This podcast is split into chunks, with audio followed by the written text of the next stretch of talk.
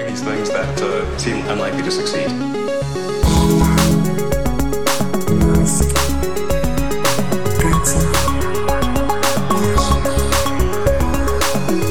Ay, Alex, ¿quién nos iba a decir cuando empezamos este podcast que el señor Elon Musk se iba a transformar en un Donald Trump 2.0?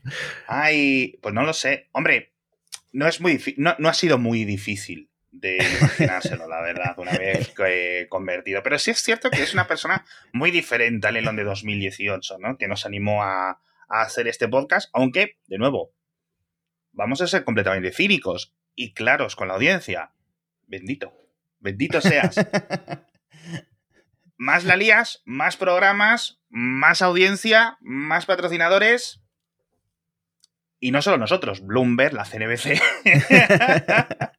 toda la prensa, etcétera. Obviamente, es que tú buscas todas las mañanas en Google, en la prensa española, lo que sea, Elon, y es que hay 10 cosas, tío. Es que es increíble. Es un ritmo. Ayer eh, te- teníamos el, tenemos un chat, un grupo de Telegram con Matías y yo, que se llama Elon, y es para pasarnos enlaces de esto. Las dos y media de la mañana, Matías y yo, aún pasándonos enlaces que tienen que ver con lo que os vamos a comentar en el episodio de hoy, porque teníamos un episodio entero, un guion diferente hecho. Es que Elon está, por un lado, a punto de convertirse en la persona con más seguidores de Twitter y por otro lado, eh, a punto de convertirse en la persona que más tuitea de Twitter. O sea, es que Sí, sí. tuitea más de lo que trabaja. No No hay tiempo físico para que haga otra cosa. Es increíble. Sí, sí. Voy a compartir un segundo el, el guion en pantalla para que lo veáis en, en vídeo. Este es el que teníamos hecho, la investigación de Neuralink, que si despedir a los conserjes, que si Elon ya no es el más rico, que si no sé qué, cosas de Starship, un montón de cosas interesantes y muy importantes, la verdad, ¿vale? ¿Cuál es el problema? Que ayer decide hacer lo del amigo eh, Jack Sweeney, con lo cual nos hemos quedado aquí en plan, esto hay que tratarlo porque obviamente ha abierto, no sé si en Gizmodo lo habéis cubierto o no. Sí, sí, de hecho lo, lo escribí yo anoche. De hecho, cuando reservé el tema para escribirlo, eh, había desaparecido la cuenta de Lonjet de Twitter, no se sabía nada todavía, Sí. Twitter no había Sí. anunciado ningún cambio de política. Sí. Eh, y luego reapareció durante unos minutos, es. entonces dije, bueno, se me ha caído la noticia, pero después volví a desaparecer y ya las cosas empezaron a escalar de una manera. Elon Musk ha acabado eh, atacando a, a doxeando a una persona, intentar doxeando, doxear a una persona, en fin. Eh, Bueno, yo creo Vamos que a hablar merece, un- mucho- merece un sí. repaso. Sí, sí, sí. Vamos a comentar mucho todo esto. Vamos a meternos en qué es, cuáles son las normas que ha cambiado en Twitter. Si Elon tiene razón o no tiene razón. Porque, ojo, tengo que admitir que más allá de sus locuras, voy a bajar un poco la webcam, no está exento de razón. ¿Vale? Es decir, hay algunas de las cosas que está diciendo y en las que estamos viendo que, oye, pues es posible que más allá ¿no? De sus antiguas, de sus antiguos comentarios de si no es legal, si no es ilegal, debería de estar en Twitter, etcétera. Hay cosas que se ha dado cuenta que efectivamente pues estaba equivocado. No lo va a admitir.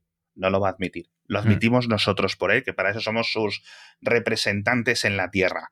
Todo esto comenzó, amigo Matías, el lunes.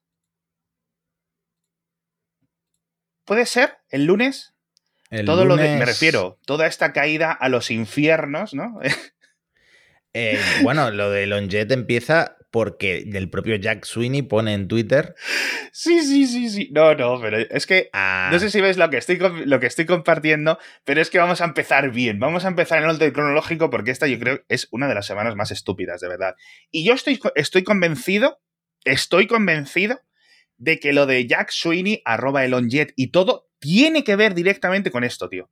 Es que esto es un antes, es un antes y un después eh, en el personaje, en el villano sí, en el que se va sí. a convertir Elon Musk. Sí, sí, Y para la gente que esté escuchando esto en formato audio, Alex está poniendo el vídeo que no es fácil de encontrar, no es fácil de encontrar porque lo han tirado de Twitter, eh, en el que sale al escenario en San Francisco en el, en el, show de Dave Chappelle. De Dave Chappelle, en uno de sus grandes monólogos, no sé si es un especial, o sea, está grabando un especial específicamente en ese evento, está haciendo un tour, etcétera. Yo creo que es, eh, es, es, parte de un tour.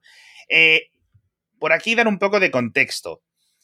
Dave Chappelle, a mí, me cae increíble. O sea, de verdad, veo sus monólogos, me parto de la risa, sé que ahora está siempre un poco criticado por si no sé qué. Yo las no críticas, digamos, sus comentarios porque otra, por los que otra gente le, critica, yo los veo que tiene mucho sentido lo que dice. Y aquí me pongo yo en el candelero, ¿vale?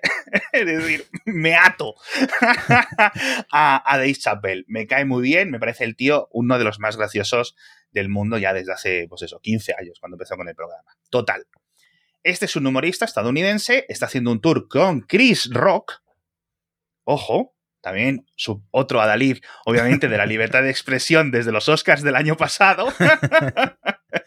y dijeron, bueno, está Elon aquí, vamos a subirle. Le suben al escenario y todo el mundo le empieza a abuchear. Hay algunos aplausos. Elon en Twitter dice, eran 90% aplausos y 10% bus. No se puede apreciar muy bien por el vídeo, pero gente que estuvo en, el escenario, en esto que era como una sala de conciertos, un estadio realmente, eh, decían que no, que obviamente, ¿vale? Bueno, las referencias a los Simpson que se dispararon en Twitter. Yo estaba diciendo Boo Arms, Boo Arms. es que es total, o sea, es que es total, o sea, es increíble eso. Y, y claro, decía, no, es que claro, es en San Francisco, como si en San Francisco todos fueran radicales, no sé qué, no sé cuánto. Yo lo siento mucho, es el programa de Dave Chappelle. O sea, ahora mismo Dave Chappelle tiene un poco de deje, digamos, hacia unas cosas a nivel cultural que no están dentro de eso. Es decir, no sé si me quieres explicar, no quiero meter mucha política aquí. No, es que de hecho, en torno a muchos de los tweets que está poniendo Elon últimamente, y tenemos que decirlo, desde que lo que, lo que pasó con su hija, que dejó de hablarle, que se cambió de nombre, etcétera, eh, hay muchos tweets de Elon un poco escorados.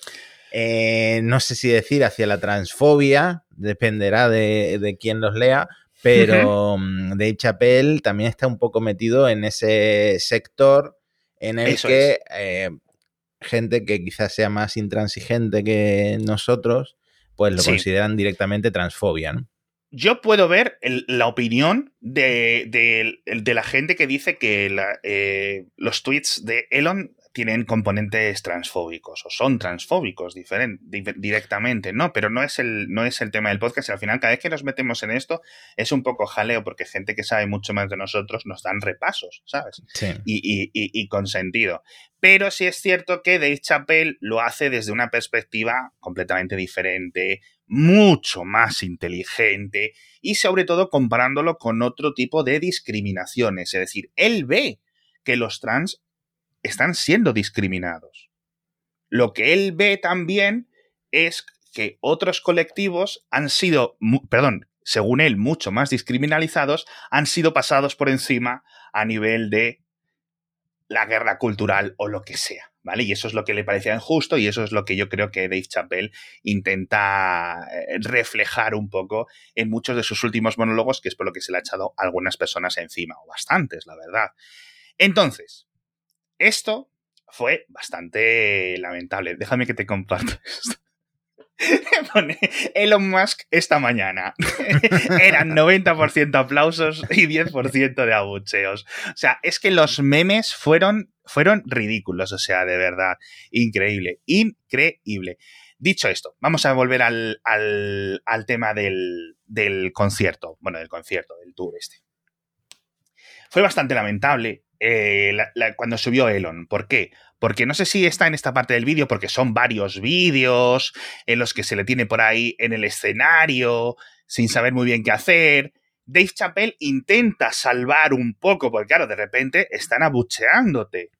Sí, que se prolongó muchísimo el abucheo y que eh, se los ve a los dos, tanto a Elon como a Dave Chappelle, se los ve muy incómodos sobre muy el escenario incómodos. sin saber qué hacer. Obviamente, Dave Chappelle, que es rápido de mente, se le ocurre algún chiste, como parece que está aquí la gente que despediste de Twitter, lo que es muy gracioso, pero eh, aún así eh, no consigue controlar la situación y se acaba yendo. Exacto. Y es cierto que, joder, Elon no tiene esa velocidad, ese carisma que tiene Dave Chappelle, pero vamos, ni un 5% de eso, pues lo debemos admitir, ¿no? A lo mejor sabe de otras cosas, pero la compostura en el escenario, pues no la tiene, lamentablemente, ¿no? No se le puede juzgar por eso, tampoco, claro. Y entonces se le notó muy tenso. Yo me acuerdo publicar un tweet, que no sé si lo he borrado porque esta semana he borrado muchos tweets, en el que, eh, digamos que explicaba yo, si, Elon tiene todos algunos de los problemas mentales que dice que tiene, es decir, que yo no soy su psicólogo ni he visto los, los partes y los volantes, ¿no? Me lo tengo que creer. Esa situación es muy, muy, muy jodida para él. Es decir, es una situación muy jodida para cualquier persona, pero para una persona con X componentes a nivel de neurodivergencia, por decirlo así, es muy jodido. Y se le nota en el lenguaje corporal de nuevo, sin ser un psicólogo ni querer psicoanalizar a la gente a través de un vídeo de internet. Pero está muy, muy incómodo. Esto fue el lunes.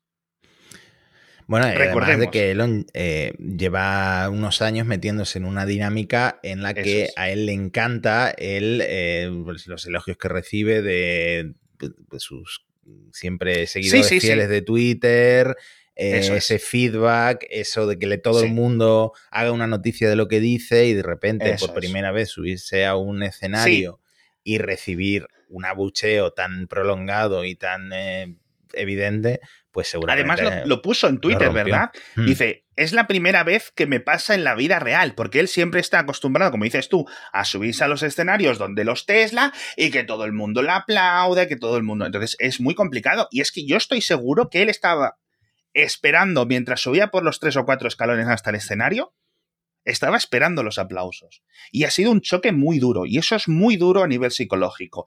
Y yo no sé a ti, pero a mí cuando me hacen un insulto, un troleo, etcétera, y mira que yo que soy el podcaster más tonto del mundo, se me queda, se me queda. Con lo cual, no me puedo imaginar, o sea, yo ahora mismo, a mí me pasa eso, implosiono, o sea, mis células implosionan y, me voy a otra dimensión, te lo juro, o sea, de la vergüenza, qué terrible. Y luego además le dicen que hiciera un, un, una parte de un, de un sketch de, de, Dave Chappelle de hace también 12, 15 años, que es el del I'm rich, bitch. Y entonces Elon lo hace, claro, con el desparpajo de Elon, que es 0,3, ¿sabes? Entonces, aquí alguien se lo hace, no sé si se oye. Este no es Elon, obviamente, y ahora Elon se queda así como pensativo, le dan el micrófono y coge como fuerza, como si fuera un Super Saiyan.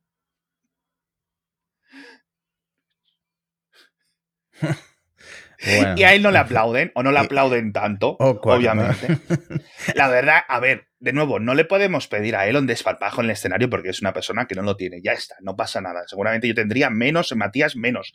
O sea que no, que no, no nos estamos metiendo a esto. Pero es contexto para lo que ha venido a continuación, ¿vale? Porque creo que todo tiene eh, un, componente hilado. Eh, día después, eh, ¿quieres que comencemos? es que no sé si decirte que pasemos a lo del baneo o a partes en principio anteriores al baneo. Bueno, podemos dar un poco de contexto con algunas de las cosas. Por ejemplo, bueno, ya dijimos que no íbamos a meternos tan en profundidad, por ejemplo, en los Twitter files, pero Elon tuiteó lo de prosecute. No, mis pronombres son eh, prosecute Fauci, ¿no? Como eh, dos pájaros de un tiro. Primero, un tweet transfobo por eh, meterte con los pronombres, que a mucha gente es una parte de su identidad importante. Y luego, no sé si decir antivacunas, porque Elon nunca se ha declarado antivacunas. No, no, es anti. O sea, ahora mismo es imposible decir que Elon no es antivacunas 100%. 100%. Y de nuevo, ¿por qué? Porque cuando salió esto del COVID hace ya más de dos años, él decidió ponerse contrario y como no le dieron la razón, ¿sabes? Recuerdas su tweet de cero casos en abril de 2020, bla, bla, bla, bla, bla. Y ahí sigue, estos días sigue hablando de COVID-19. En diciembre de 2022, Elon. bueno, el tema es que todo esto y también cosas que ha publicado de cómo fue eh, lo de quitarle el Twitter a Trump y todo eso, Elon como que ha puesto la narrativa sobre la mesa de que está en peligro de ser asesinado. Eh, entonces, en algún Twitter Spaces de estos que hace últimamente, ha eh, dicho, atención, eh, yo no me voy a suicidar, tenedlo en cuenta, eh, yo no quiero suicidarme, por si aparece muerto, que sus seguidores sepan que no ha sido un suicidio. ¿no? Sí, la verdad es que fue, fue hmm. tengo, aquí, tengo aquí el momento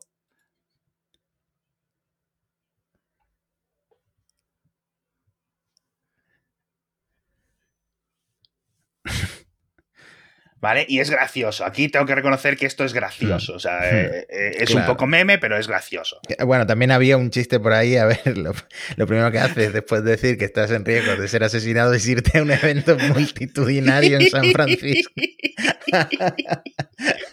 También es que tiene carajo la cosa, tío, la verdad. Es que es un poco, es un poco de broma, pero sí es cierto que aquí tenía un resumen de algunas de las cosas que él va diciendo, ¿no? ¿Vale? Y dice, dice, definitivamente no haría un desfile de, al aire libre, ¿no? En referencia al asesinato de JF Kennedy y tal, dice francamente, el riesgo de que me suceda algo malo o incluso que literalmente me disparen es bastante significativo. Dice aquí, lo voy a poner en pantalla. Tío, o sea, yo no sé cómo de real es esto, ¿sabes? Pero hmm. creo que por poner, vamos, te voy a ser sincero, o sea, a mí me parecería obviamente una burrada, o sea, este, que pase de esto del jiji jaja y de, pero vamos, ya, hemos visto que las turbas online de, casi cualquier lado están llenas de locos. Hmm. Y, tampoco es que haya conseguido realmente sacarle las vergüenzas a la izquierda estadounidense eh, hasta el nivel de que lo asesinen. O sea, yo sé que hay mucha gente muy subida al tren de esto que está sacando de los emails internos, que por cierto, con nombres y apellidos de los empleados de Twitter eh, que, se, que decidieron esas cosas. Sí, sí. Em, bueno, él solo defiende a su amigo Jack, que supuestamente Jack no sabía nada. Sí. en fin, eso, eso ha causado bastantes problemas y ahora lo comentaremos porque, de nuevo, es que va tan hacia el fondo como Alicia en el País de las Maravillas, el agujero, que es increíble.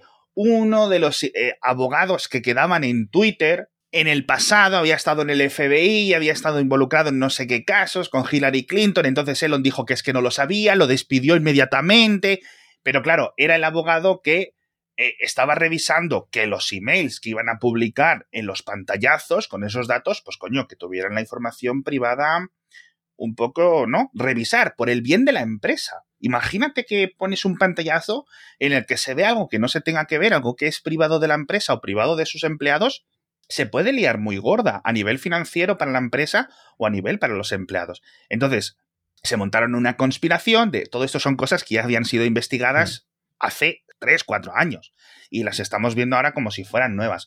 Está curioso ver los procesos, por decirlo así, de decisión dentro de una empresa, pero yo ahí lo que veo es decisiones difíciles, decisiones que no se tomaron antes de elementos, coño, pues que al final, oye, que no fue Twitter, que fue Facebook, que fue YouTube, que fueron un montón de empresas, que fue Apple, que fueron un montón de empresas. Entonces aquí está Elon intentando crear un, un, argumento de que una especie de cabal interno dentro de Twitter de pedófilos o pro pedófilos estaba permitiendo a sabiendas ese tipo de contenido, ese tipo de no sé qué, cuando sabemos que y hay mucho de confirmar sesgos de la gente que se está subiendo mucho al tren esto de los Twitter Files, profecía autocumplida, hay gente que está subidísima a esto y tampoco es tan fuerte lo que está publicando Elon. Pero bueno, lo, de que está en peligro de asesinato y todo eso viene a colación de que una vez que banea a Elon Jet, que no sé si quieres contar eh, paso a paso cómo fue ocurriendo todo el día de ayer,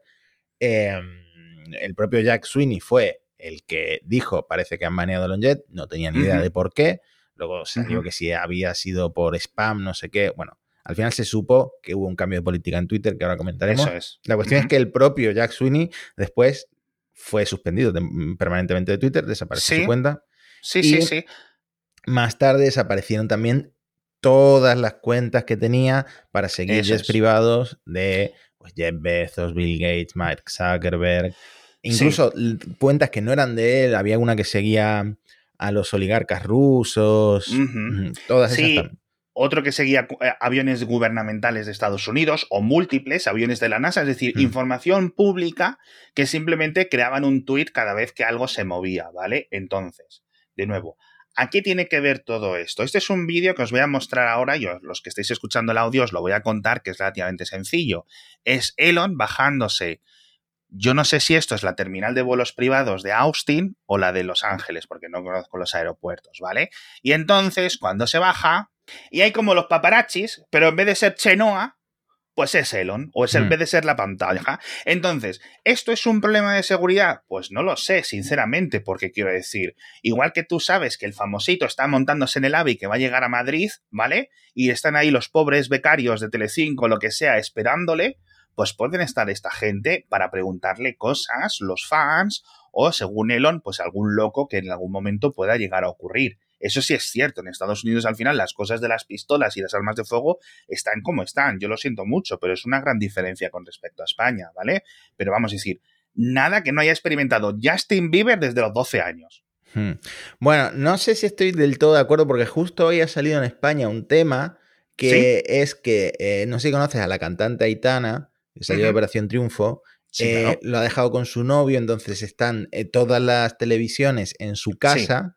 Sí, eh, grabando en directo todo lo que pasa en su casa y claro, esto, la gente que está viendo la tele descubre dónde es la casa de Aitana y Ya. según ha dicho la propia Aitana, hay hombres que se presentan en su casa a las 3 de la madrugada y ella vive sola, entonces le ha dado miedo. Bueno, esto es un tema que ah, ya yo me he sentido Sí. como muy eh, sensibilizado por porque Sí. eh, la no eres, tú, no eres tú uno de los hombres, ¿no? Que no, se yo no soy. Eh, sería, podría ser mi hija, pero eh, es muy guapa, es muy guapa. Eh, pero claro, estamos hablando de que Elon tiene un jet privado que, como todos los jets privados, pues hay sistemas que publican los vuelos que hacen, su Sí, localización, a dónde están aterrizando. Esto se estaba publicando en tiempo real por este Jack Sweeney, que era que es un genio porque sabe muchísimo sobre aviación y sobre estos temas.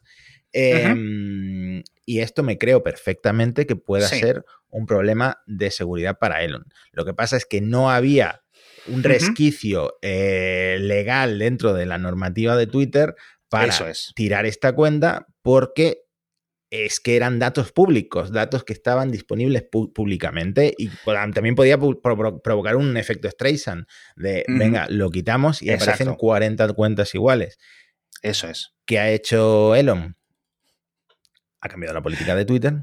Eso es. Para... A ver, a mí me parece, me parece lícito, me parece lícito cambiarlo porque yo creo que esto es una buena política. Es decir, no poder publicar en Twitter, que es una plataforma privada, este tipo de información, perfecto. Además, las cláusulas que han puesto aquí, ¿vale? Que las vamos a ver ahora en, en, en la actualización que han hecho de los términos y de los servicios, tienen bastante sentido, ¿vale?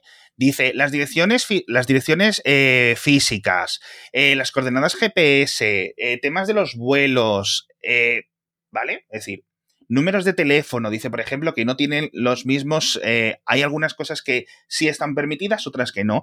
En el caso de que sea, por ejemplo, de visibilidad política, en el caso de que lo esté comentando la prensa, en el caso de que ya esté publicado en otra web. ¿Sabes lo que me refiero? Pero claro, si ya está publicado en otra web, es precisamente lo que está haciendo el, el jet de Elon, Sí. ¿no? Entonces, por eso, de aquí viene el cambio de política. Ahora, la nueva normativa dice que está prohibido compartir la ubicación en tiempo real de Sí. terceros, Sí. sin importar que esta información sea pública. Ajá. Y de hecho, Twitter está bloqueando también los enlaces a las otras redes sociales de Lonjet, a otras webs de Sí. seguimiento, a Sí, aquí lo de pones, ¿verdad? Jack Sweeney. Entonces, esto por un lado, legalmente es, eh, es muy chapucero porque, yo qué sé, eh, decía uno un ejemplo, llega Trump en su avión a un Sí. meeting. sí. Eh, si lo publico, ¿me suspenden la cuenta? Claro, en principio ahí es eh, donde se supone que hay un, un, interés general o no sé qué, y creo que eso sí está permitido. Me juraría haberlo leído por aquí un poco más abajo, hmm. ¿vale? O por ejemplo, si lo está cubriendo la prensa, que es lo que te decía. Entonces, hay eventos que sí tienen sentido. Y luego aquí también otra cosa muy interesante, que de nuevo yo estoy a favor de estos cambios de políticas, en los que dice publicar información con el hecho de dañar a esa persona, que al final es el doxing, no es tanto dar la información, sino ponerla ahí para que otras personas vayan a hacer daño. Hmm. ¿Vale? Que creo que eso es una gran diferencia y más acorde a lo que ocurre en los métodos más tradicionales, en foros de doxeo, en los twitcheros que les van las gente a, sus casas, etcétera, ¿no? Esto es un poco lo más, lo más grave, ¿no? De nuevo. Es lo mismo, y, y con el tema de Aitana, me gusta mucho que lo haya sacado porque sí es cierto que, oye, pues esto es un problema. Que decir, yo antes te he dicho, nada que no haya experimentado Justin Bieber desde los 12 años. No significa que esté bien. Ojo, hmm. el tema de los paparazzis, este tipo de acoso y presión en sitios públicos, como puede ser la terminal de un aeropuerto o lo que sea. Eso sí es cierto. ¿Vale? A mí no me parece tampoco estupendo, pero son elementos que la justicia, tanto estadounidense como española, como de la mayoría de países, constantemente permite. Hmm. ¿Por qué? Pues, pues las leyes son así. Tampoco esto soy. No, me voy a salir ahora ya aquí como experto legal, ¿no? De todas formas, una cosa es la ley y otra cosa es Twitter. Twitter ahora dice esto. El único conflicto que tenemos aquí es que Elon dijo que todo lo que fuera legal iba a poder estar en Twitter. Sí. Y ahí es el problema, porque como le han dicho a Elon en uno de sus propios tweets, la jurisprudencia estadounidense permite esto de lejos sin ningún tipo de problemas. Por eso este tipo de páginas están eh, abiertas desde hace tantísimo tiempo. Es que si no, sí. la solución ya se la dio nuestro amigo Bernard Arnold hace unas semanas. Elon, escucha tu propio podcast, hijo mío. Alquílate un jet, alquílate un jet y te quitas de problemas, tío. O no uses el jet, vete en Tesla. Sí, a ver, eh, aviones podemos, eh, seguimos el del rey cuando vino de Abu Dhabi, ¿no? Seguimos, aviones podemos seguir todos. Es cierto que cuando se ponen tantas facilidades para seguir a alguien, eso es. pueden aparecer los locos, que es lo que supuestamente ha pasado. Eso es. Y sí es cierto que, que puede ocurrir algo malo, pero, de nuevo, ahora mismo lo que se ha creado, ¿vale? Es lo que decías tú, un efecto Streisand por el tema del, del, banear esta cuenta. Ahora, cualquier persona que en el mundo no lo supiera que se pueden seguir Jets, ya lo sabe. Y lo sabe desde hace mucho tiempo. Desde enero, febrero. No es por poner la culpa en, en Elon, que no la tiene, ¿vale? Pero si hubiera ignorado arroba Elon Jet, no le hubiera ofrecido lo de los 5.000 dólares y todo eso, yo creo que se hubiera solucionado. Es que lo más irónico es que Elon le ofreció 5.000 dólares para que cerrara Elon Jet Elon Jet, o sea, Jack Sweeney le dijo que no, pero que a lo mejor por un coche se lo pensaba. A Elon solo le habría costado un coche y al final le acaba costando 44 mil millones de dólares. Esto, esto, es un poco, esto es, eh, es, cierto que aquí tenemos que, eh, esto es un poco, mi argumento y el tuyo es un poco, si no llevaras la falda tan corta, no nos queremos poner en eso, no nos queremos poner en eso, pero a nivel legal, de nuevo, que no lo quieres permitir en Twitter, perfecto, Elon, pues di, oye, mira, Resulta que la línea roja de contenido en Twitter no es la ley. Es la ley más este caso y este caso y este caso y este caso. Y va a ser perfecto porque es tu puta web y haces lo que quieres con ella. Sí. Perfectísimo. de hecho, y se lo ha sacado muchísima gente, el tuiteo, mi compromiso con la libertad de expresión llega hasta tal punto que no voy a suspender la cuenta del tío que sigue mi jet Exacto. Exacto. Y, exacto. claramente ha cambiado de opinión. Ahora, eh, lo que no sé si vas a comentar ahora es que él dice tener un motivo personal muy fuerte para esta repentina venganza. Sí. Y es que eh, estamos grabando el día después de todo esto, pues antes de ayer, supuestamente, dice Elon que un eh, loco persiguió Aquí lo vemos. un coche en el que iba su hijo X, el pequeño X, el hijo que tuvo con Grimes el primero. Em, este acosador, según Elon, bloqueó el coche y se subió al capó.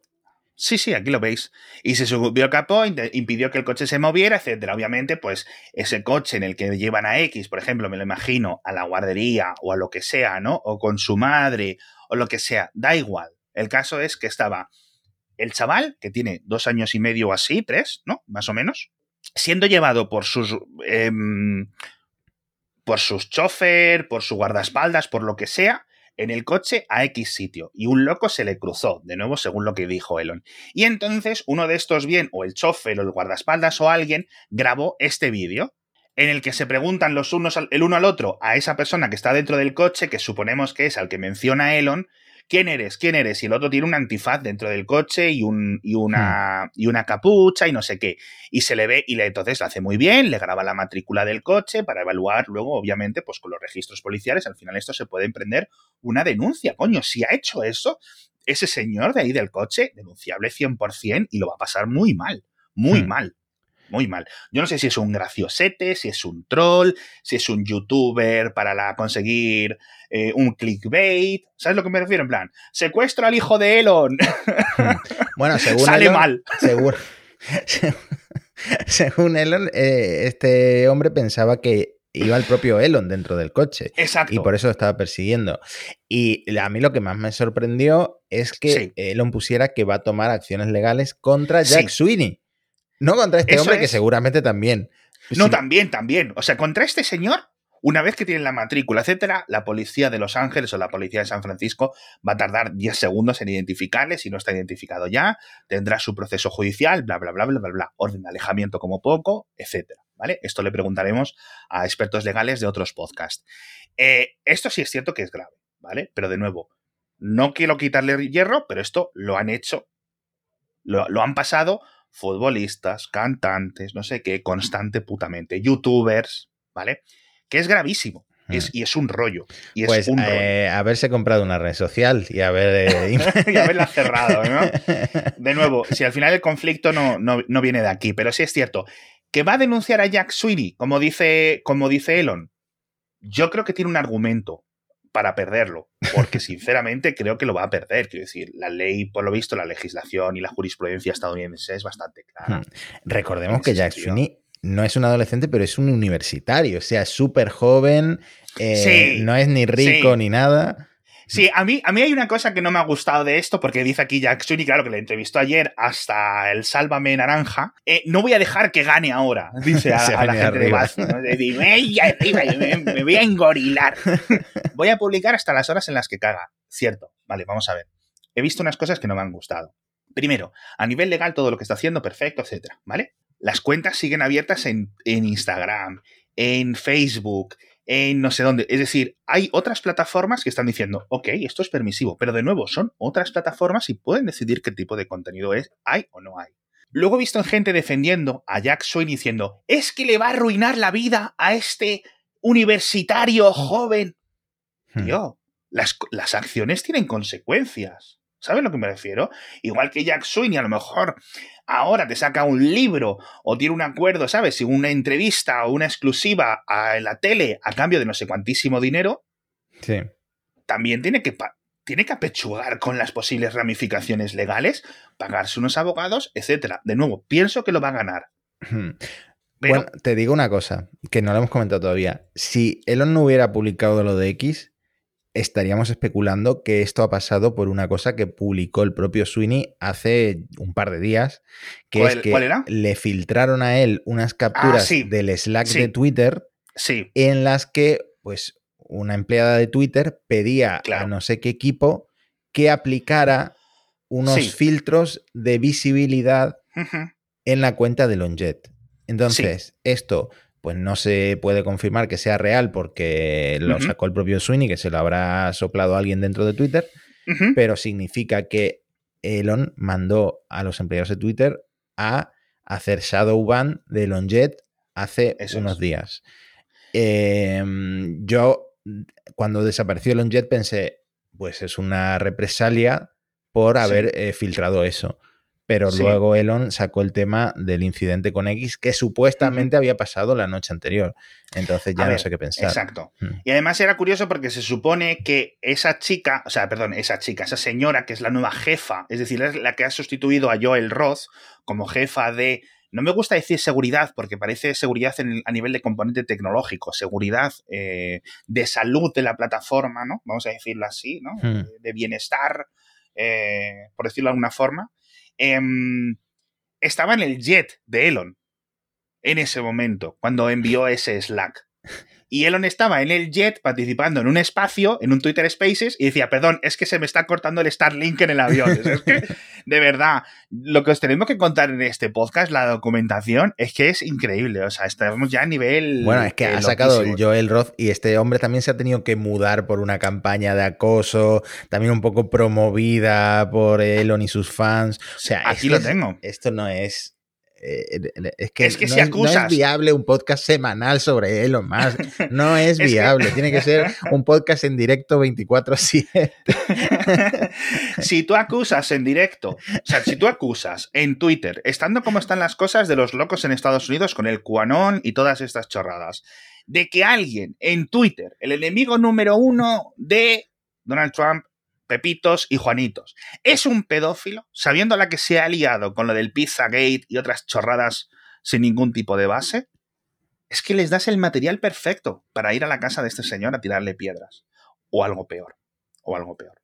Entonces, si es cierto, de nuevo, que esto le puede ocurrir a Joel Roth, ¿no? Y de nuevo, es posible que también otros locos vayan a ver esto, ¿no? De nuevo, ¿cómo se consigue la información de Joel Roth? Ahí ya no lo sé, ¿vale? Sí es cierto que Elon tiene un nivel más alto, con lo cual debería de ser más fácil conseguir sus, sus direcciones, ¿no? sus movimientos.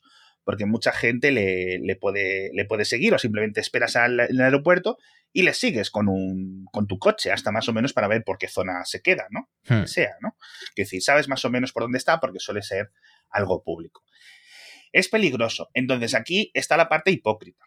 Acusar a Joel porque en su tesis de la universidad hizo un estudio dedicado a cómo proteger a los menores y le estás acusando de pedófilo.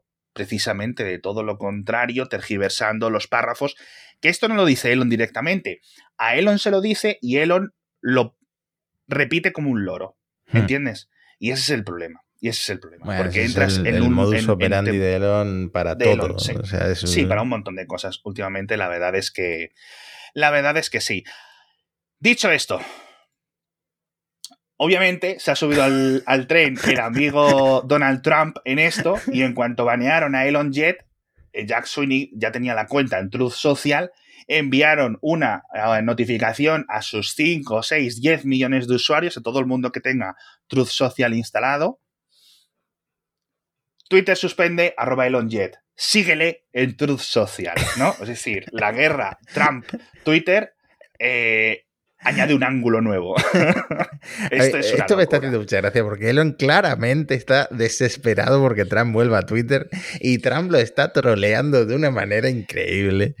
yo, esto, yo creo que Trump ni se ha enterado de esto, sinceramente. pero, pero alguien, queda alguien dentro de True Social con medio neocórtex encendido y decidió eh, ganar usuarios y ganar interés con esto, ¿no? Porque al final es cierto. También otra cosa, ahora mismo hay mucha gente de, ah, Elon es de derechas y todo el mundo de derechas le quiere y todo el mundo de izquierdas le, le, le odia, ¿no? No es, no es así realmente tan fácil. Vamos a intentar eliminar eh, argumentos simplistas. Hay mucha gente, digamos, dentro del campamento de Donald Trump que sigue odiando a Elon. Incluso yo creo que el propio Trump, dependiendo de la hora del día, si es par o impar, odia y ama a Elon, ¿no? Así que es un poco, es un poco complicado, pero se han aprovechado. Aquí todo el mundo va al charco a ver qué puede beber, ¿no?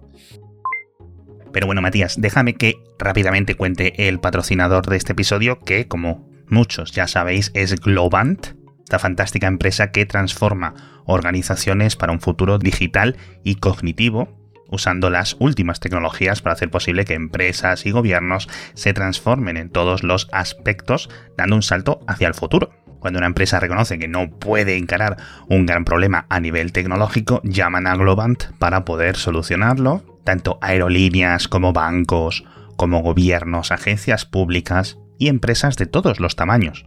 Así que si tu organización necesita de un socio de primer nivel, cuenta con Globant para ello. Y recordad, por ejemplo, que Globant fue la empresa que construyó de forma gratuita la plataforma digital de coordinación de respuesta para el COVID de muchísimos países. Descubre información en globant.com, lo tenéis todo en su web, está en las notas del episodio. Mira, si esta espiral de destrucción de Twitter sirve para que se acaben las redes sociales y volvamos a Google Reader, yo, yo encantado, la verdad. Entonces, bueno, eso podría ser una, teoría, hay una teoría que dicen que es que Facebook está desarrollando su propio Twitter. Dicen, no, entonces eh, Facebook podría llegar ahora Mark Zuckerberg con tres ingenieros, porque ya ves lo que cuesta, ¿no?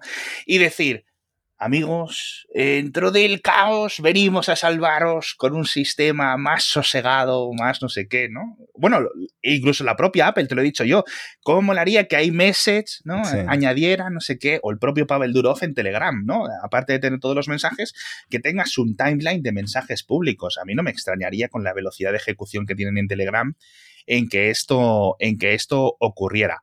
Sí es cierto volver a lo de Jack Sweeney, yo me andaría con mucho cuidado si fuera él. Porque ahora Elon está diciendo, ay, que me van a matar, pero el que no tiene guardaespaldas, el que es un pringaillo sin recursos, es el amigo Jack Sweeney. ¿Sabes? Así que a lo mejor no me extrañaría que le pasara algo malo a él. Pero bueno, entonces, arroba ElonJet, por resumir, le banearon le desbanearon y le volvieron a banear. Ayer por la noche, como en 45 minutos, ocurrió todo eso. Sí, pero ojo, porque la política nueva de Twitter dice eh, que puedes publicar la ubicación de las personas un día después.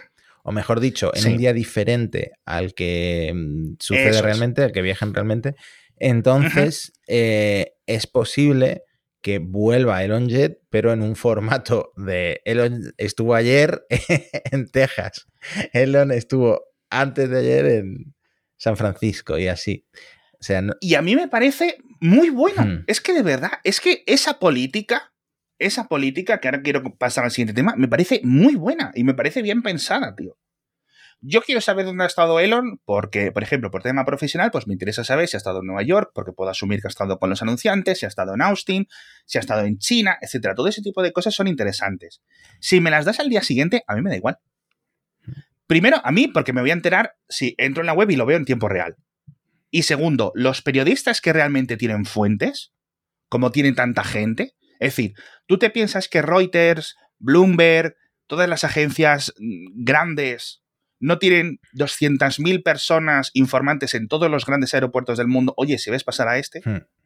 Oye, si ves pasar al otro eh, que está entrando en la terminal de aviones privados. O sea, cada vez que la Kardashian llega con, el, con su caravana de SUVs negros, allí 50 mensajes a TMZ. Vaya, no puedo responderte a eso. Me dice, sí. Ha saltado el HomePod, ha saltado el HomePod, se ha asustado. De nuevo, y esto pasa con Elon. Oye, Siri. No te metas, no te metas. lo que faltaba. Entonces, otro ángulo de esta política, por ejemplo, un montón de gente ahora preocupada por lo tema de la OSINT, ¿vale? La inteligencia de código abierto o de fuentes abiertas, como lo quieras decir. El código abierto no tiene mucho sentido. De fuentes abiertas. Es básicamente encontrar información con métodos públicos y publicarla y acumularla, ¿no? En el caso de un conflicto bélico, pues por ejemplo, como el de Ucrania y Rusia, es muy valioso y Twitter está siendo el principal plato para transmitir toda esa información, al igual que Telegram. Tanto Twitter como Telegram están moviendo la guerra al segundo. Entonces se está moviendo mucha información. Entonces hay cosas que yo creo que están excluidas en esta nueva política de Twitter relativas a esto. Es decir, oye, si es un tema de información eh, militar, específica, lo que sea, tiene su hueco. No hace falta esperar 24 hmm. horas. De nuevo, volvemos a la cláusula más importante que es la intención de hacer daño. ¿Vale? De nuevo, yo creo que esa es la misma, que es el origen del doxing. Eh, alguien me trolea eh, jugando al Call of Duty, ¿no? Y, doy su dirección y va la gente a su casa y, se lía gorda. Bueno, esto debería quedar, yo creo, un poco más claro en las normativas de Twitter para que no se pueda utilizar en contra de, pues, de cualquier cosa, ¿no?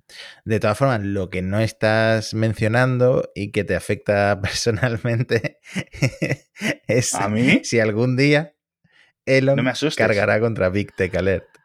Ah, mm, sí, lo, ayer me metí en Big Tech Alert para ver un poco, porque me suelo, me suelo meter a ver qué, qué cuenta la gente, etc. Y estaba esta, este, eh, reportero, reportera, reportero de, de BuzzFeed que ponía Big Tech Alert debe de estar cagándose en los pantalones, ¿no? Una traducción un poco al aire. Eh, y creo que le di faz desde Big Tech Alert. Fíjate que tengo muy pocos favoritos en Big Tech Alert. Eh, pero de vez en cuando me meto. Este bot es un, es un buen bot eh, y diferentes personas. De hecho, fíjate, un tweet, tengo en favoritos en, en la cuenta un tweet de arroba Elisa, perdón, Elisa Bleu, que está también incrustada dentro de todo este drama de que los empleados de Twitter son unos pedófilos y un cabal secreto que ha permitido, por activa o por pasiva, hmm. La llegada de no sé qué. Y ahora esta chica, Elisa Block, que es una superviviente de abuso cuando ella era pequeña, por eso está ella tan involucrada en esto, dice, he pasado de estar llamando a las autoridades y, y a los reguladores para decirle, oye, que hay mucha pedofilia compartida en, en Twitter y que se están contactando. Dice, ah, eh, que me parezca súper bien todo lo que está haciendo Elon, todo lo que está haciendo la nueva jefa, lo que sea, no sé cuánto. Entonces, no sabemos muy bien si realmente está teniendo un efecto, algún cambio de política de moderación interna con respecto a algunas palabras clave, etcétera. Porque a lo mejor han hecho un baneo más hmm. eh, brusco, por decirlo así. ¿Sabes a lo que me refiero? Y listo, no lo hoy he creado una cuenta nueva de Twitter eh, y lo he hecho con email, no con teléfono. Y el captcha que me han puesto, vas a creer que es mentira, pero el captcha que me han puesto no lo he podido resolver. Te lo, te lo digo totalmente en serio. Soy un robot, soy un robot. No he podido resolver el captcha. Era muy difícil. Baneado. Era muy difícil. Baneado de Twitter. Es que yo no sé si esto lo ha puesto Elon para el tema de los bots, pero te juro que era muy difícil. Sí, sí, sí, sí. ¿Y, tú qué haces creándote cuentas nuevas de Twitter en estas épocas de la vida? ¡Qué misterio, eh! ¡Qué misterio! ¿eh? Ay, amigo, bueno, no, si es algo, o sea, no estoy aquí tirándome el moco, yo no lo sé, es Matías el que no me cuenta nada, es decir, que no estoy diciendo aquí se vienen cositas, lo está diciendo Matías, yo sé lo mismo que vosotros. Dicho esto, te, te dije al principio, todo esto, al igual que las películas de Matrix, tiene un origen, ¿no? y el origen es este tuit, amigos, que os voy a poner ahora mismo en pantalla. Arroba tweet, Twitter, una cuenta que también ha sido suspendida recientemente en Twitter, puso y fue el primero que publicó información diciendo, después de que, se, después de que saliera la noticia de que Elon Jet había rechazado el pago de 5.000 dólares de Elon, Elon empezó a comprar acciones de Twitter. Y esto fue clavado. O sea, porque la noticia salió como el 20, a finales de... de, de ¿Cuándo fue? Lo tengo por aquí. Eh, creo que fue a finales de enero, ¿no? Entonces, eh, no sé muy bien cómo, si se lo comentó a la prensa o cómo fue eso. ¿Te acuerdas tú? Sí, el propio del Sweeney lo comentó a, no sé si a Business Insider, pero... Sí, ¿verdad? Es verdad, es verdad. Y en ese momento todo se reveló. Aquí tengo, el, aquí tengo el enlace, perdóname. Creo que lo puedo abrir en este momento. Y bueno, el caso. Aquí es justo unos pocos días después, o mejor dicho, al día siguiente, el 31 de enero, porque ya sabes que los estadounidenses lo escriben así, empezó Elon a comprar acciones. Hecho que no reveló hasta un mes y medio después teniendo esa investigación hmm. por no haberlo revelado dentro de los cauces de tiempo adecuados. O sea que realmente empezó a comprar Twitter para acabar con todo, Todo empezó, todo empezó con arroba elonjet. El mismo día que tuvo esa discusión, es decir, pues la solución que fue, pues compro un poco de acciones de Twitter, ¿no? Me meto en la junta, consigo y consigo poder, primero porque Twitter es mi pasión, ¿no? Desde dentro del punto de vista de Elon, y además consigo celar. Yo creo que esa fue su intención, ¿no? Las acciones de Tesla estaban por los cielos, todo iba bien, no le importaba gastarse dinero en acciones de Twitter, sinceramente, en ese momento. Y luego de ahí ya todo, pues en cascada, efecto dominó. Pero todo, todo, todo, todo fue por el amigo Jack Sweeney. ¿Qué te parece, tío? ¿Cómo se te queda la cara? Increíble. No, no pensé, o sea, yo le hice el chiste antes, pero no pensé que, que fuera tan así, no tan evidente. Es, es una cosa tan clara, tan clara, que dices tú, madre mía, madre mía. Los accionistas de Tesla, por cierto, muy enfadados, obviamente, por el valor, la caída de la acción de Tesla. Aquí hay algunos pantallazos de lo que Elon se supone que está respondiendo. Dice, me aseguraré que los accionistas de Tesla se beneficien de Twitter a largo plazo. Siguiente tweet. Dice, pensad a largo plazo y eh, evitad el apalancamiento financiero. Eh, Tesla estará bien a largo plazo, pero no controla las idas y venidas macroeconómicas. No, Elon, Tesla no las controla, efectivamente.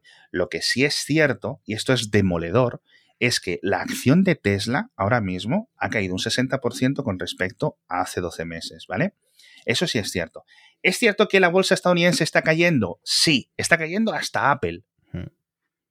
Pero es que está cayendo Tesla el doble o el triple de lo que están cayendo los principales índices. Y esa diferencia se puede más o menos atribuir a que tú has vuelto a vender acciones de Tesla dos veces más después de que dijiste que no ibas a vender ninguna.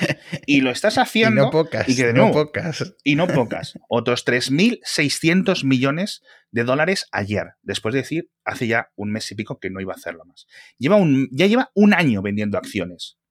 38.000 millones de dólares en total ha vendido que ya repasamos en, un, en, el pasado, en otro episodio, todos los que ha vendido. Que de nuevo, si tú me dices ¿Qué tiene más valor? Una acción de Tesla a nivel comparativo, es decir, poseo un trozo de Tesla o poseo un trozo de Twitter. No me hacer, no cojo la acción de Twitter ni con un palo, porque es una empresa que no vale ni para cagar. Mm, Lo hemos visto. Mm. Lo hemos visto, ¿no? Quiero decir, hay algunas cosas que Elon hace de una forma caótica, como despedir no sé qué, pero hay otras cosas en las que hemos visto que yo creo que es que hasta, tiene razón. Mm. Hasta tiene razón. veremos cuando llegue el Mundial. El Mundial le queda un partido y Twitter sigue vivo.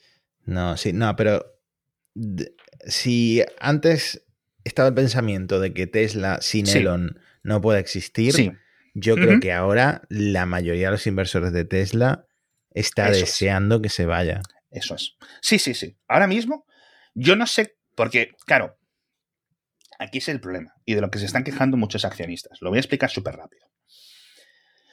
Hay dos tipos de accionistas, como en la mayoría de las empresas. Eh, accionistas retail, accionistas minoritarios, pepitos y juanitos que compran un puñado de acciones, y hay accionistas, digamos, fondos de inversión que tienen unos porcentajes grandes, ¿vale? Hay algunos que han vendido sus acciones a, a Elon ahora y otros que las han mantenido, etcétera, ¿vale? Perdón, esto es lo de Twitter, me he equivocado. En Twitter y en Tesla, ¿vale? Está cotizada y hay fondos, ¿vale? Y hay minoritarios. A nivel de fondos, yo no he visto ninguno. A nivel de minoritarios, por ejemplo, el juicio de Delaware de hace unas semanas que os comentábamos es una causa. Es decir, oye, que este señor que le estamos dando acciones que son de todos, que son de todos los accionistas, no está en la oficina. es decir, ¿por qué le estamos dando dinero a este señor y acciones y opciones, mejor dicho, financieras, cuando este señor está con cuatro empresas más? Y ahí Elon ya saliendo con las defensas que dio eh, cuando salió al, al, estrado, un poco más o menos, pero de nuevo, yo creo que el juicio Elon lo tiene ganado, ese de la web. Lo repito mil veces. No sé si lo estoy maldiciendo y al final lo va a acabar perdiendo después de que ya haya dicho yo 12 veces. Pero bueno, complicadísimo, complicadísimo. Ahora, otra cosa, y con esto ya acabamos, que no sé si nos va a dar 200 horas de programa, pero esto es lo que, esto es lo que queríais, ¿no? que nos metiéramos en la madriguera, pues os vais a joder. Elon, perdón, Twitter, deja de pagar el alquiler de las oficinas. Y esto sumado, no sé si lo comentamos, pero empezaron a subastar todos los muebles y, las cafeteras. claro, si de repente el 80%. Bueno, ¿te acuerdas cuando Elon dijo no voy a despedir al 75% de la plantilla? Y creo que ya lleva como el 80%. Yo me acuerdo de decir en el podcast diario: Elon puede decir lo que quiera.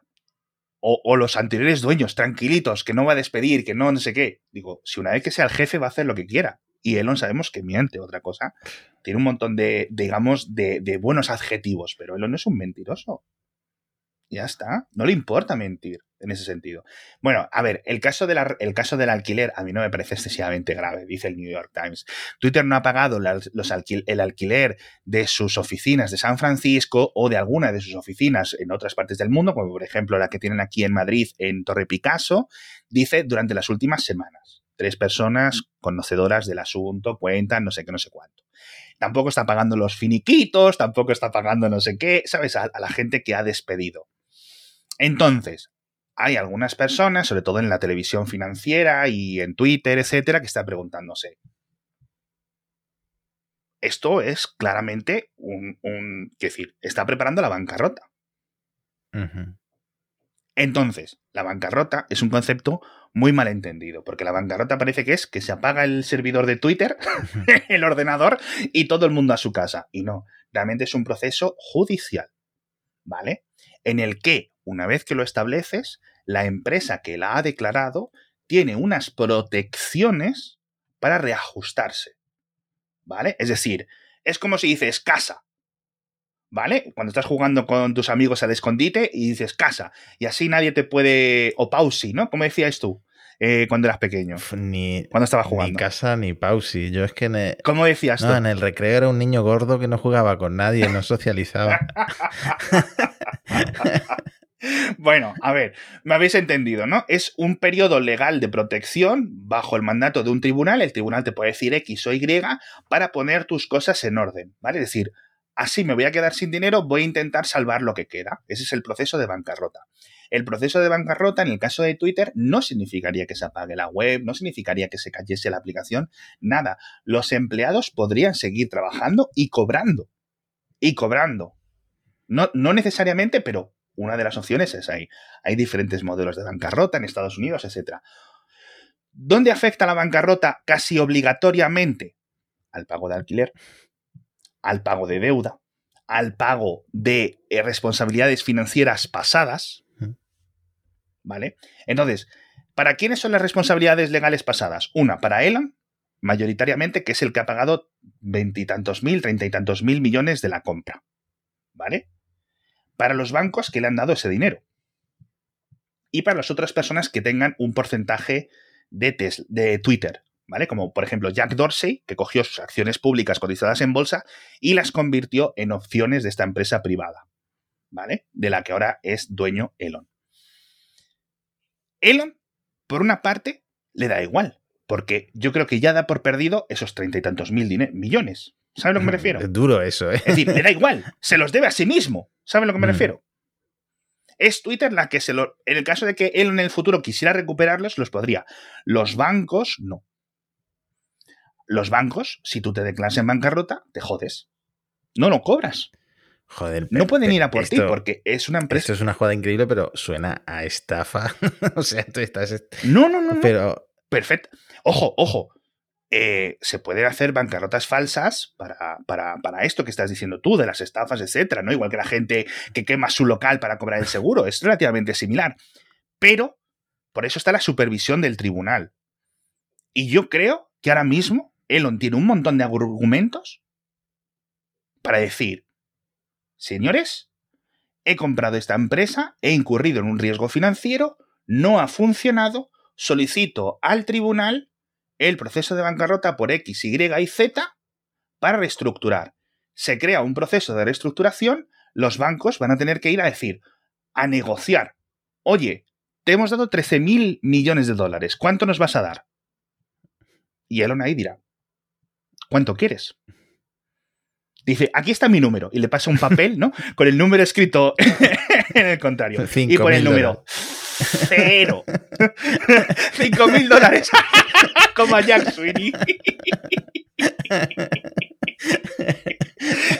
Aparece Jack Sweeney dentro de la reunión ahí. Hola, amigos. ¿Entiendes? Y no pueden hacer nada porque el proceso de bancarrota protege. Y entonces Elon, en la otra parte, tendría que negociar consigo mismo, que es un poco un- una cosa ridícula, ¿no? ¿Sabes? Pero Elon ya lo ha perdido. Entonces todo lo que tiene es a ganar. A ganar. Porque él puede sacar la empresa de la bancarrota con el paso del tiempo. ¿Vale? Y en el futuro, digamos, lo que es es una operación para presionar a los bancos. Los bancos no están obligados a aceptar esa oferta de Elon. hmm, Ojo, eso sí es cierto, no están obligados. A lo mejor le dicen, ah, pues mira, perfecto, no te preocupes, eh, seguimos aquí dentro. ¿Sabes? Y entonces a lo mejor Elon ya puede decidir si cierra Twitter del todo y nadie se lleva ni un euro. ¿Sabes a lo que me refiero? Es como un juego de, de la. ¿Cómo se dice? De la ruleta rusa. Joder. De a ver quién es el primero que, que pestañea. ¿Sabes? Y, pero tiene muchas más Da- posibilidades de ganar Elon que los bancos. Da mucho vértigo jugar así con 44 Muchísimo. mil millones de dólares. Es una puta Muchísimo, pero es que ya lo ha perdido. Es que ya lo ha perdido. Y Elon sabe que lo ha perdido. Y ahora quieres ver si los bancos, porque esta es, la, esta es la gracia, a lo mejor puede conseguir renegociar la deuda o quitar la deuda, lo que dicen un haircut, un recorte de la deuda, para no tener que pagar tantos intereses, porque recordemos que ahora Twitter ha pasado de no tener deudas a tener mil y pico millones de dólares que pagar a esos bancos todos los años. Entonces Elon, si consigue hacerlo, no solo está quitando costes constantes de salarios, de no sé qué, con todos los despidos, sino que está quitando esa deuda que los bancos le dieron sin ningún tipo de responsabilidad financiera ninguna. Ahora, los bancos, en otro caso, podrían coger y decirle, así, eh, la siguiente reunión que tengan cuando te, es, Elon quiera financiación para SpaceX, ¿no? Digan, ah, tú, eres, tú eras el de Twitter, tengo aquí en la agenda, ¿no? Hasta luego, buenas tardes, no hacemos negocio contigo. Plic. Y luego puede ir, de nuevo, por ejemplo, hay muchos bancos japoneses en la deuda de Twitter. Hmm. Dos mil o tres mil millones de dólares los pusieron dos o tres bancos japoneses. Ya ves a Elon lo que se la suda que esos bancos no vuelvan a hablar con él. Están cagados, están cagados los responsables de esos bancos, porque han hecho una decisión en una situación completamente diferente en la que el dinero era fácil, el dinero era, era fluido y ya está. Y ahora han visto todo el mundo, tanto Elon como esos bancos, que se les ha cortado el grifo y está la cosa muy mala, muy mala. Entonces yo lo de la bancarrota no me sorprendería. No digo que vaya a ocurrir. Si ocurre, debería de ocurrir por estos cauces. Pero no me sorprendería si ocurriese, Me sinceramente. vuelas la cabeza, la verdad. No había ni sopesado ni sospechado que esto pudiera acabar en bancarrota tan pronto. ¿no? Y le podría salir bien. O sea, es que sería un movimiento financiero de la hostia, te lo juro. A nivel para él. Para, para, para quitarse un montón de gastos. Y él en otra cosa no. Pero yo le veo. Siempre le he visto un tío que entre, digamos, estos tiburones financieros y tal, yo creo que es donde mejor se mueve. Hmm.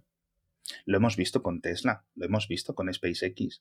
Les ha conseguido siempre sacar lo más grande, lo más grande a todos estos. Créditos de la nada. Préstamos increíbles. Elon vive a costa de esos bancos. ¿Sabes cómo dice el refrán, no? Si le debes un millón de euros al banco, tú tienes un problema.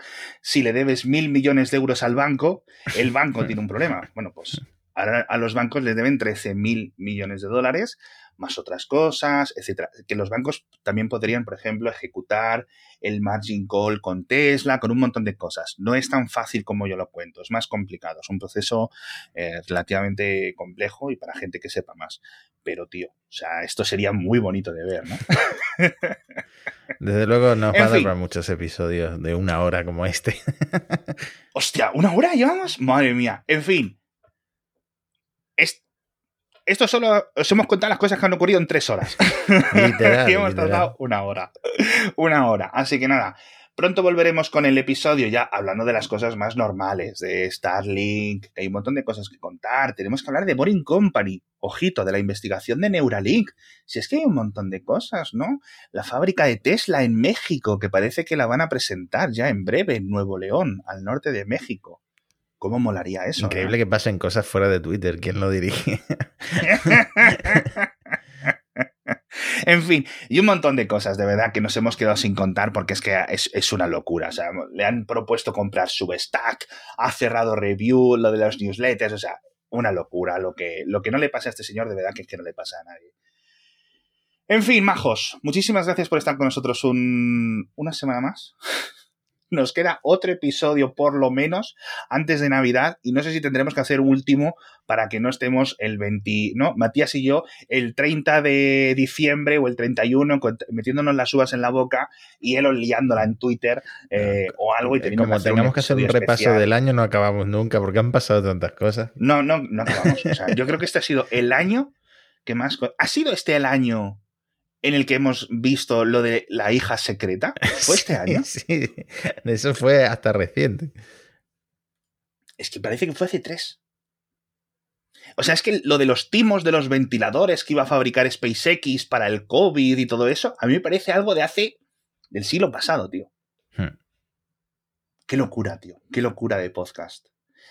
Esperamos que os haya gustado. Ya sabéis que lo intentamos subir a YouTube. Tenemos algunos problemas con la edición del vídeo por cómo nos lo exporta, que salen nuestras caras muy pequeñas, etcétera. Pero el pasado y este lo vamos a intentar que esté. Y si no, pues lo, tenéis en, audio, que al final es, es, lo, interesante.